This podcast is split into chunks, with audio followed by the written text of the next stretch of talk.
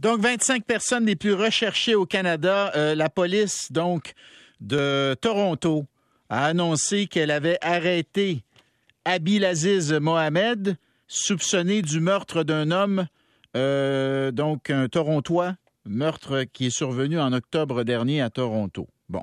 Là, on va aller rejoindre Marcel Savard, ancien directeur adjoint de la Sûreté du Québec. Bonjour, Marcel. Salut Bernard. Bon, d'abord, euh, il y a deux Québécois, je tiens à le préciser, sur la liste des euh, ben, maintenant des 24 parce que le, le, le 25e a été arrêté. Il y en a un qui s'appelle Youssef Abderrahim Bourras, lui, est soupçonné de meurtre par la police de Longueuil. Et il y a Blake Charbonneau, lui, il est recherché pour proxénétisme par la Sûreté du Québec. Première question, Marcel, qui établit cette liste-là? Qui détermine que Charbonneau puis euh, Abderrahim Bourras font partie de la liste des 25 les plus recherchés au pays? Ben, au départ, le programme Bolo, parce que c'est de, ça qu'on parle ici, c'est qu'ils vont recevoir, euh, vont recevoir des services policiers une demande pour aller sur la liste des 25. Ça, c'est la première étape. Euh, et il faut aussi que, évidemment, le service de police ait déjà fait lui-même des avis de recherche et euh, qu'il soit qu'il diffusé des avis, que ce soit dans les médias ou par affichage. Donc, il y a deux éléments essentiels police qui fait la demande et aussi euh, affichage et enquête en cours.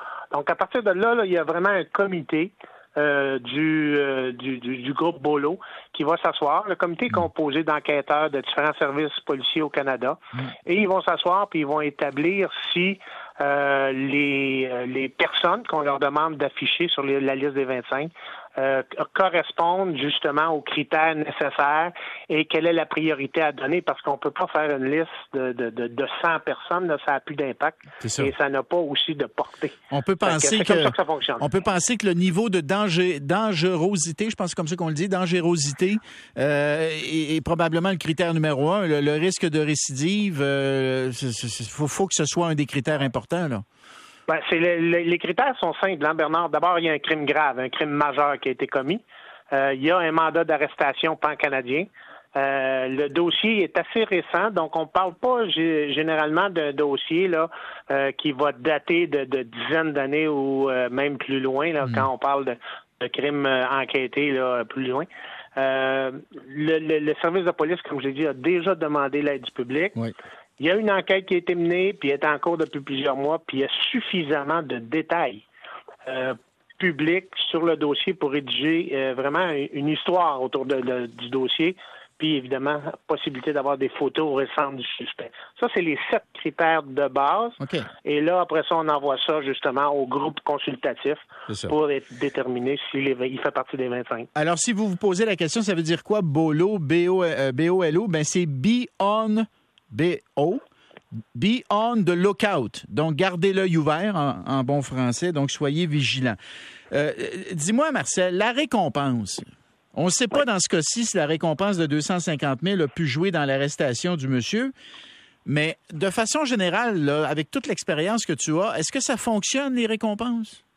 Oui, quand on regarde les rapports annuels, évidemment, on fait attention, hein, Bernard, parce que euh, il y a vraiment des notions de maximum euh, dans la récompense jusqu'à, on voit souvent ça, cette notion-là.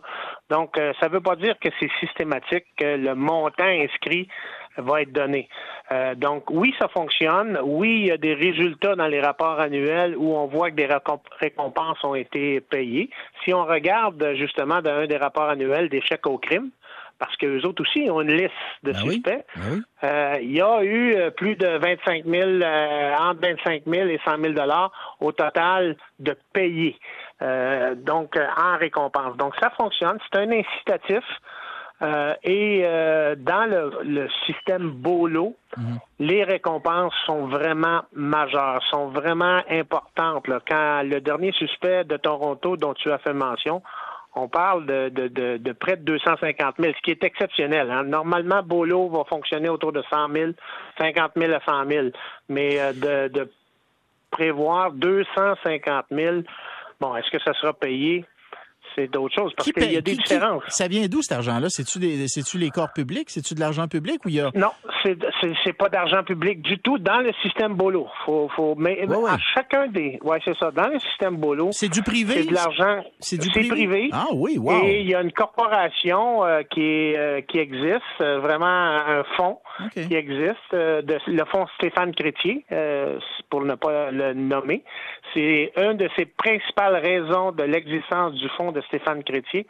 Euh, c'est pour euh, le, propriétaire et le président directeur général de Garda. Euh, OK, il met de l'argent là-dedans, lui. Il met de l'argent oui, là-dedans. Oui, oui, tout à fait. et hmm, il va aussi faire des levées de fonds. Il n'y a pas d'argent public du tout qui va là-dedans. C'est vraiment du privé. Et on veut vraiment impliquer la population, puis leur donner des incitatifs.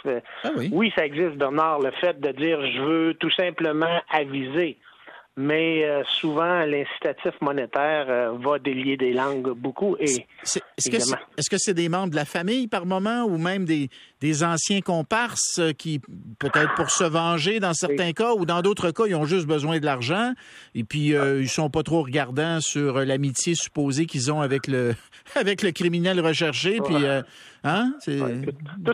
toutes ces raisons, sont bonnes, euh, Bernard. Je veux dire, au fil des ans là, où on a vu euh, des récompenses se donner pour différents dossiers, euh, c'est toutes les récompenses, c'est quelqu'un qui justement va tout simplement l'apercevoir, puis il va le reconnaître, puis il va le signaler, puis ne sachant même pas qu'il y a une récompense. donc, il va le signaler parce que ça signale vraiment échec au crime, soit au service de police, ou soit directement. Ben, en fait, Bolo ne reçoit pas de signalement. Il ne reçoit pas de renseignement. Eux autres, ils vont aviser la personne de dire hmm. parlez au service de police, parlez à échec au crime. Parce qu'échec au crime, c'est déterminer que c'est anonyme l'information. Comment ils vont, comment ils réussissent à payer hmm. euh, une information échec au crime, c'est qu'au moment où tu appelles, tu donnes l'information, ils vont te donner un numéro de code, un numéro d'appelant, si tu veux, qui va être personnalisé. Et s'il y a justement capture de l'individu ou l'information, parce qu'échec au crime, ça peut être vraiment suspect, euh, ça peut être vraiment euh, crime euh, anticipé ou crime commis. Donc, si c'est positif, ben là, c'est avec le numéro d'appelant euh, qui vont être capables de retracer la personne qui a donné l'information. Et c'est l'anonymat le plus complet.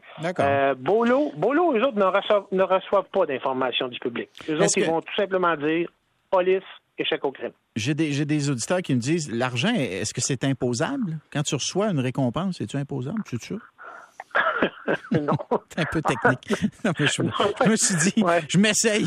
Marcel, d'habitude, il y a réponse aux questions. Fait que là, je me suis dit, non, celle-là. Ça t'est jamais arrivé de réclamer une récompense? non. Moi non plus. J'ai pas besoin de ça sur mon revenu imposable. Marcel Savard, ancien numéro 2 de la Sûreté. Merci. Merci. OK, on s'en va à la pause. Euh, on reprend notre sérieux parce que après la pause, c'est du sérieux. C'est le, le, procès du tueur au sabre qui se poursuit euh, à Québec. Et là, c'était le contre-interrogatoire de Carl Géroir. Et on a euh, notre, journaliste là-bas, très bon journaliste d'ailleurs, un jeune journaliste, Philippe Rodrigue Como, qui couvre ça pour nous. On lui parle tout de suite après ceci.